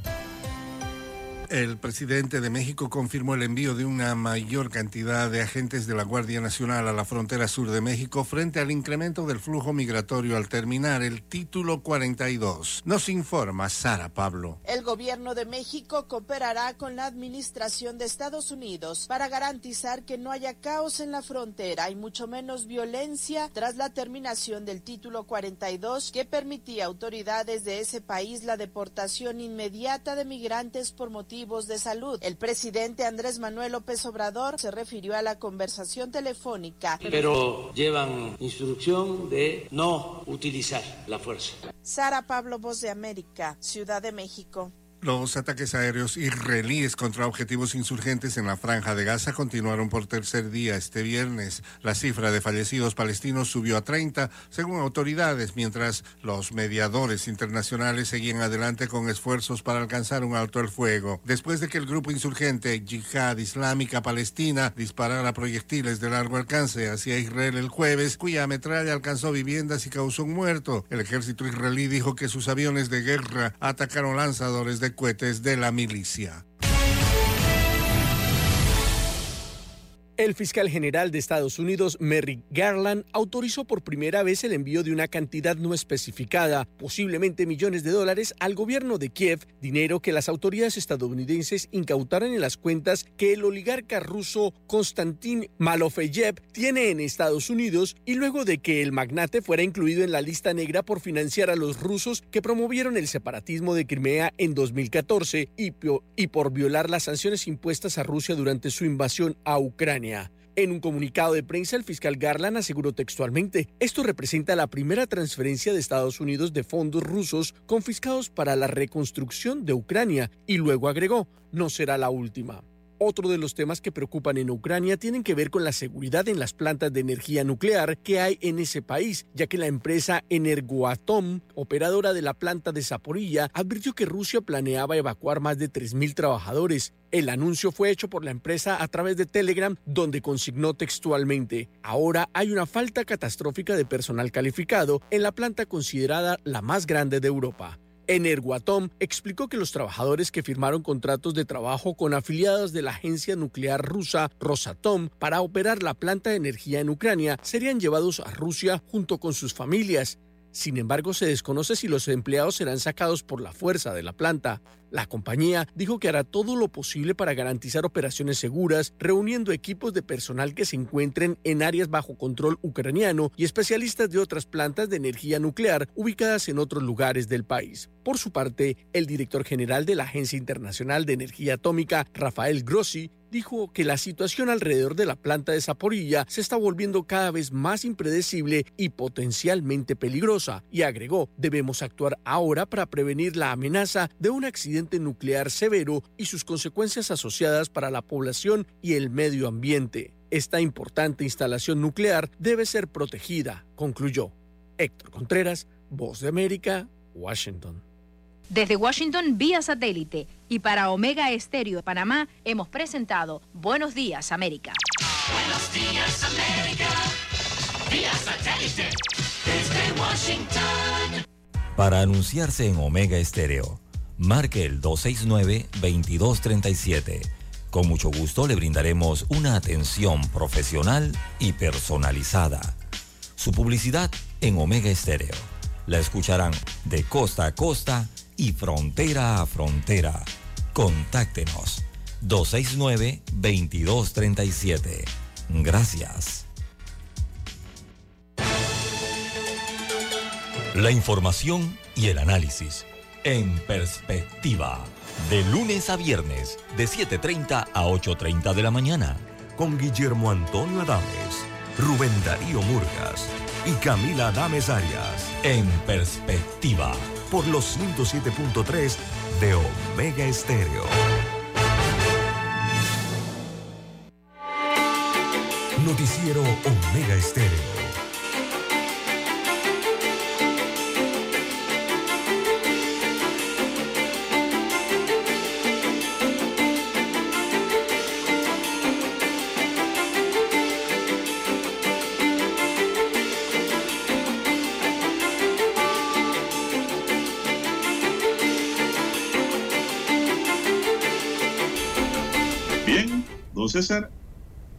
Eh, bueno, hay un tema interesante aquí, don César, que yo creo que es importante que lo toquemos. Y es el tema, don César, de los llamados, vamos a ver rápidamente, aquí lo tenía. Oiga, se me ha, como quien dice, chispoteado. Eh, no, es el tema de los microseguros, don César. Las aseguradoras se preparan para ofrecer ahora microseguros, ¿ah? mucha atención. Los nuevos productos estarán disponibles a partir de septiembre de este año, es decir, está próximo. La PADEA se encuentra a la espera de recibir la guía por parte del ente regulador a raíz de un convenio entre la Superintendencia de Seguros y Reaseguros de Panamá y la Asociación Panameña de Aseguradores, APADEA. La industria comenzará a ofrecer microseguros a partir del próximo mes de septiembre. Así lo confirmó la presidenta de esta organización, la licenciada Gina Herrero, quien explicó que estas pólizas tendrán una cobertura de entre 10 mil y 15 mil dólares con pagos de primas entre 3 y 15 dólares. ¿Qué le parece, don César? Para obtener estos microseguros, la persona deberá llenar un formulario de cinco preguntas sobre datos personales como nombre, edad y residencia. Según Herrero, el proceso se, po- se podrá realizar desde la facilidad de un teléfono móvil también o cualquier otro medio electrónico. Mire usted, ya ni siquiera face to face, cara a cara. Estuvimos trabajando en un producto sencillo para poder masificarlo de forma electrónica para así llegar a la población que lo necesita, destacó la presidenta de APADEA. Lo que buscamos es que los microseguros ayuden a las personas a pagar un tratamiento o que tengan un indemnizatorio inmediatamente, añadió. Herrero explicó que este tipo de pólizas ya estaba en el mercado, pero había muchas complicaciones con la cantidad de documentación que se les solicitaba a las personas para poder suscribirse. Mencionó que ahora con la firma del convenio APADEA solo se encuentra en la espera de recibir la guía para así empezar a ofrecer una variedad de seguros más allá de los tradicionales. Cáncer, rotura de huesos, enfermedades graves y mentales serían algunas de las coberturas que estarían disponibles con estos microseguros sacamos un acuerdo de microseguros porque nosotros no solo queremos ofrecer seguros para aquel que tiene una casa o un carro, sino para aquellas personas que necesitan una póliza pequeña, explicó Herrero César. Bueno, me parece que no es malo, es bueno, don César. No, sí. que ahora haya un microseguro que en algo le ayude, ¿no? Así es, es tener un seguro que Y no sea la muy prima caro, es ¿no? baja, don César. La Eh, prima es bajita. Sí, es como contar con un seguro que no sea caro.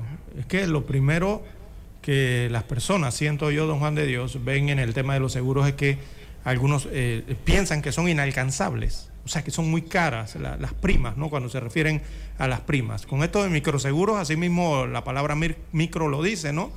Que es una prima que es más pequeña eh, que la que regularmente se paga. Pero eso también conlleva el tema de que cubre, ¿no? Eh, y don Juan de Dios, yo creo que están viendo el, el- el escenario del, del país, eh, porque esto sí, el microseguro va dirigido evidentemente a las personas que no tienen seguro social en la caja del seguro social, don Juan de Dios. Ese es un mercado No, que está allí. Puede tener, eso no es una excepción. Exacto, ese es un mercado que está allí y evidentemente, digo, la- las compañías de seguro pueden cubrir ese mercado también, ¿no? Eh, para tener algún tipo de protección, claro, pagando una prima en este caso.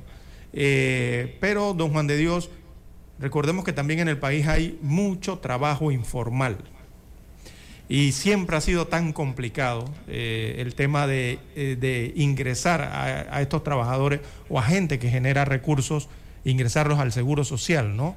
Estas pólizas quizás también están viendo ese, ese grupo, poder cubrir ese grupo, ¿no? Porque hay muchos comerciantes del sector informal, eh, recordemos, hay trabajadores informales eh, eh, y hasta freelance y de todo, ¿no?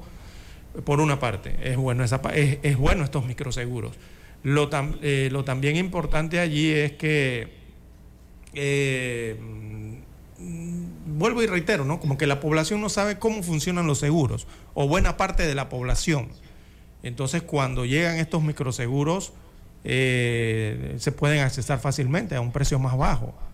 Y la gente tiene que saber que necesita de un seguro, ya sea un seguro público o un seguro privado, Eh, pero se, requiere eh, en la vida actual, en la modernidad en que vive el país, don Juan de Dios. Así que una nueva oferta me parece muy interesante para las personas que pueden pagar un poco menos, ¿verdad? Tienen el acceso de pagar un poco menos, pero pueden estar aseguradas.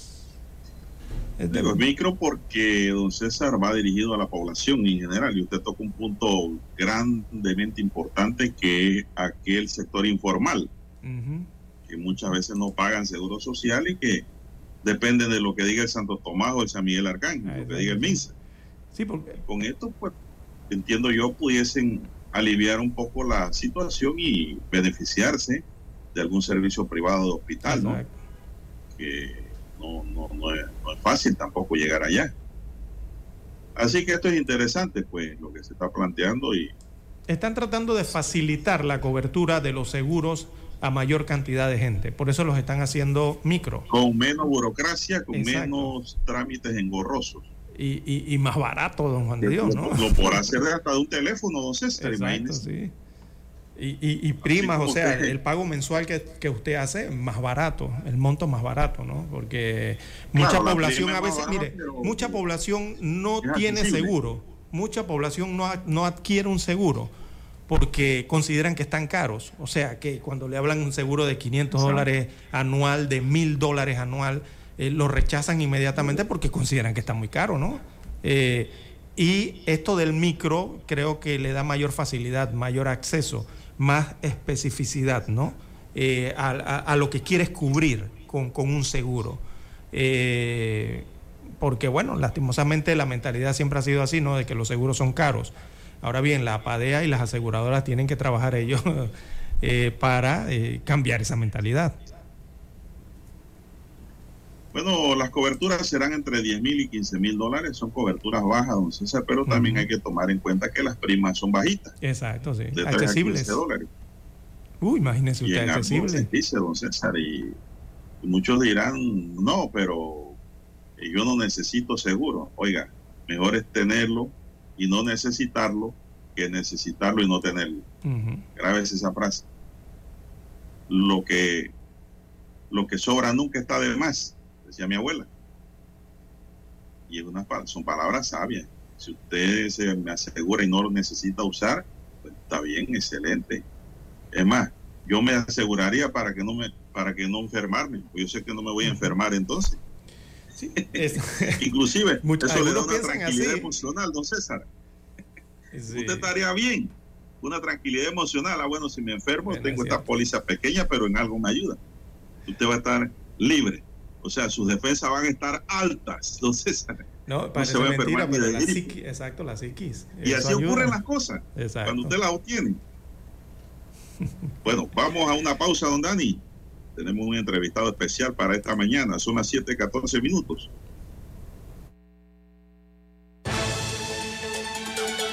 La información y el análisis en perspectiva de lunes a viernes, de 7.30 a 8.30 de la mañana, con Guillermo Antonio Adames, Rubén Darío Murgas y Camila Adames Arias. En perspectiva, por los 107.3 de Omega Estéreo.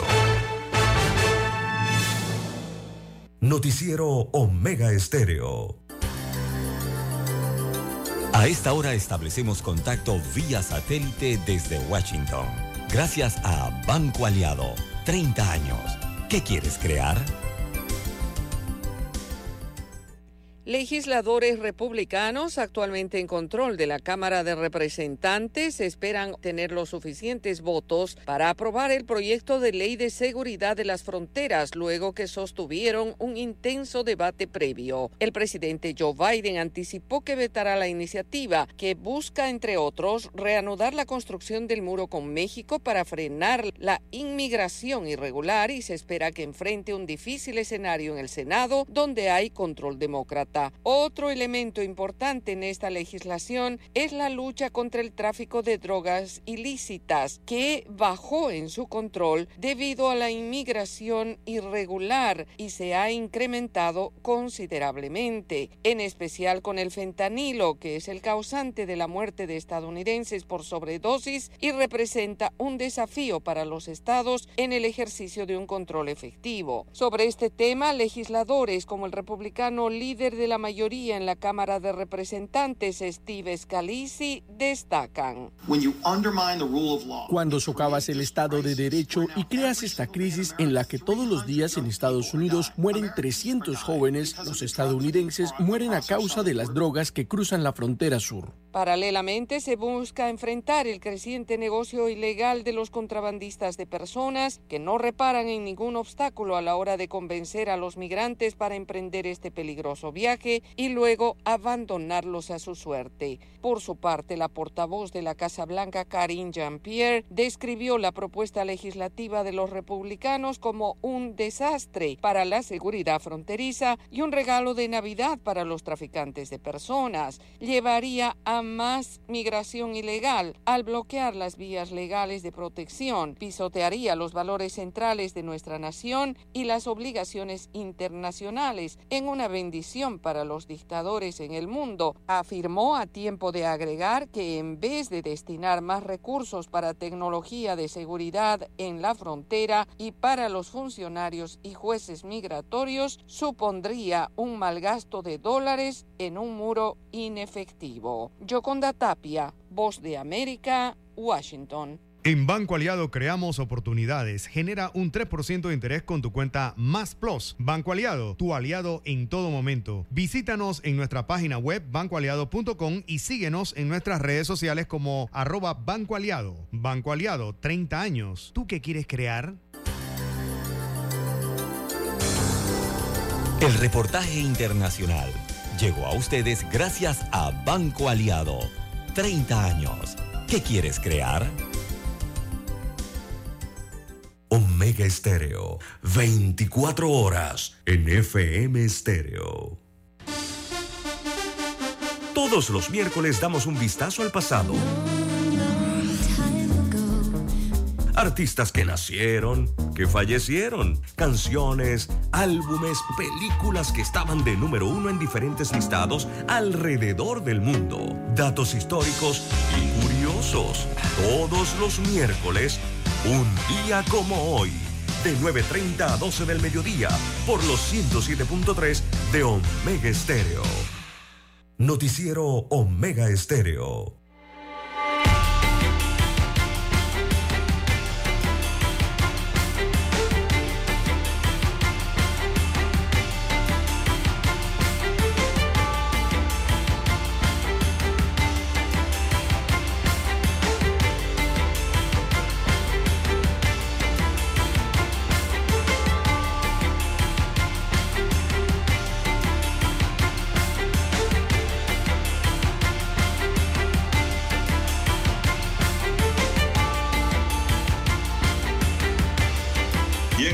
Amigos amigas, continuamos. Bueno, tenemos un invitado especial esta mañana. Eh, se trata del abogado Adolfo Linares Franco, quien va a participar esta mañana para vertir algunos conceptos y consideraciones en relación a la situación política que vive el país y también sobre su aspiración a ser diputado de la República.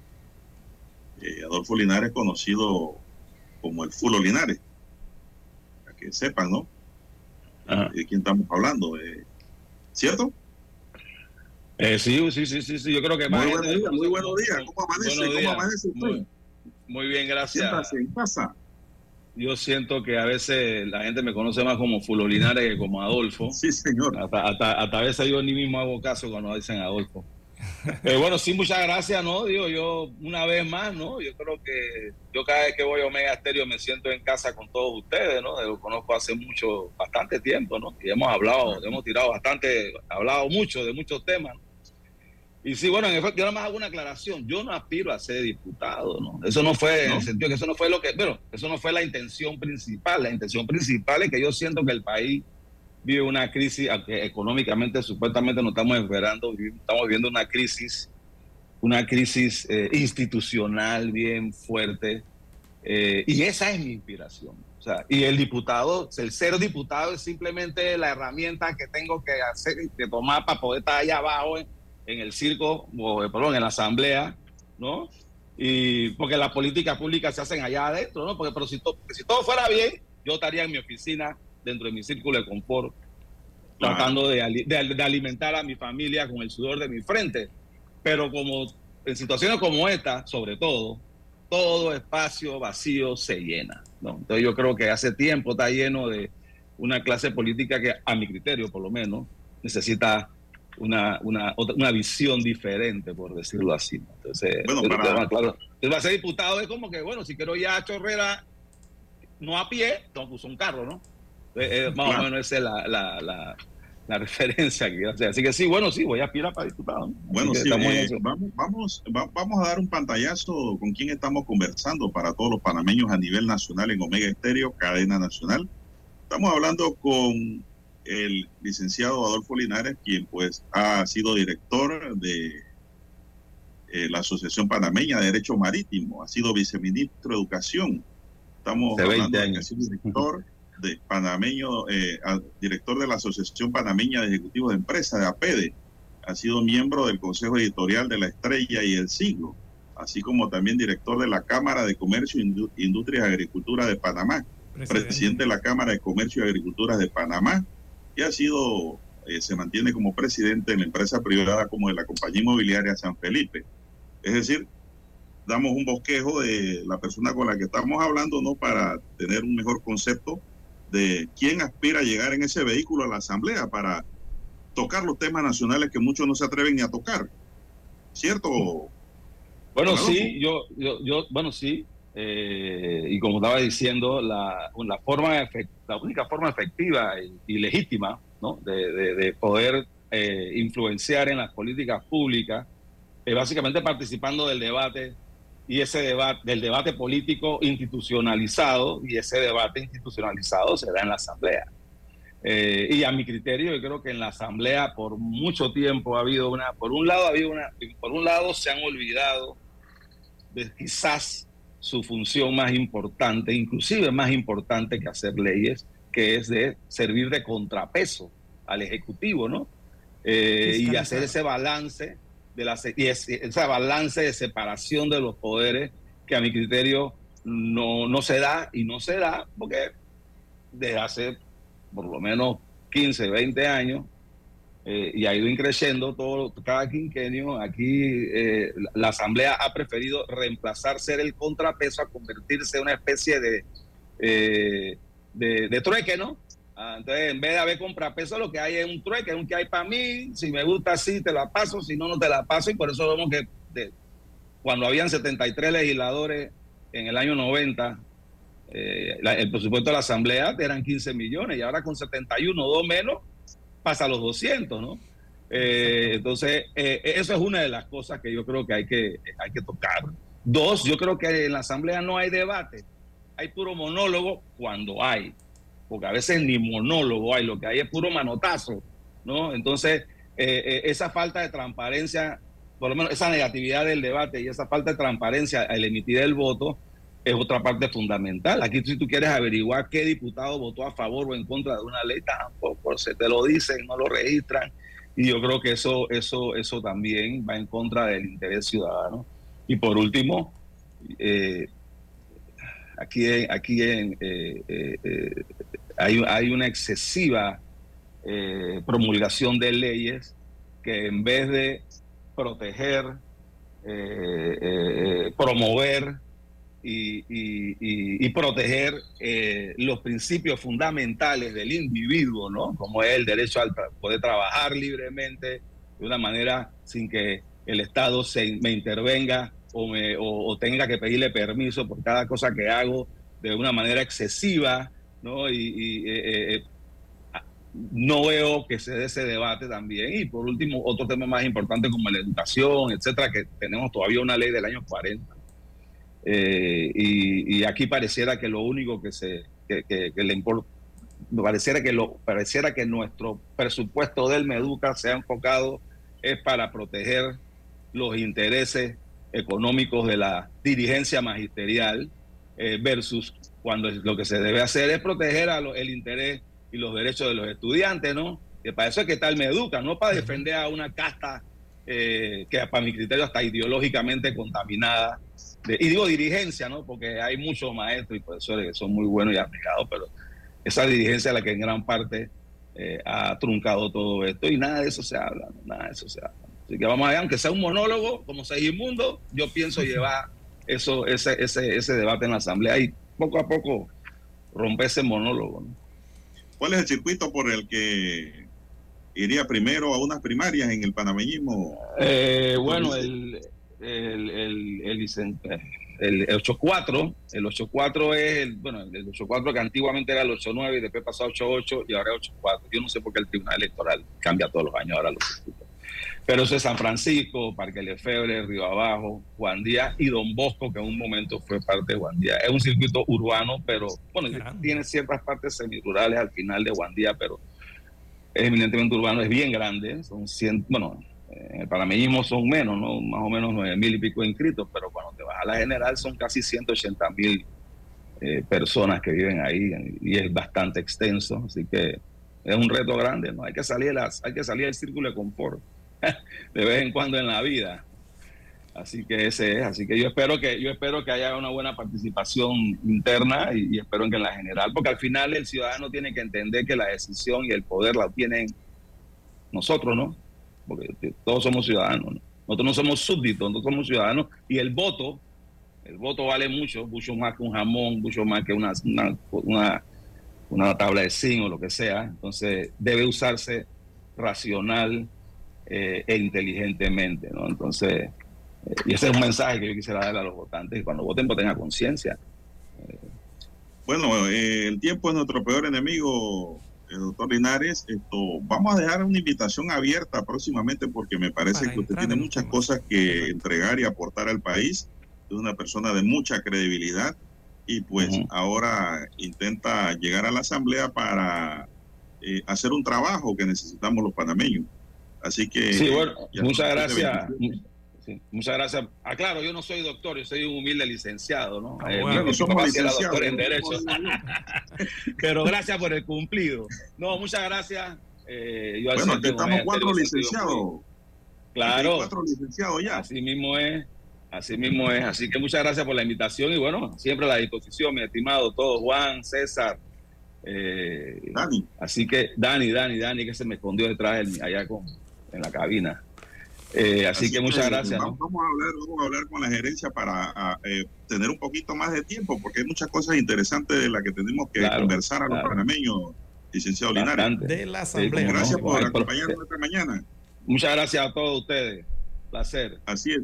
Dani Arauz nos acompañó en el tablero de controles en la mesa informativa. Les acompañamos. César Lara. Y Juan de Dios Hernández Sanjur con la invitación especial del licenciado Adolfo Linares precandidato y seguro candidato a la Asamblea Nacional de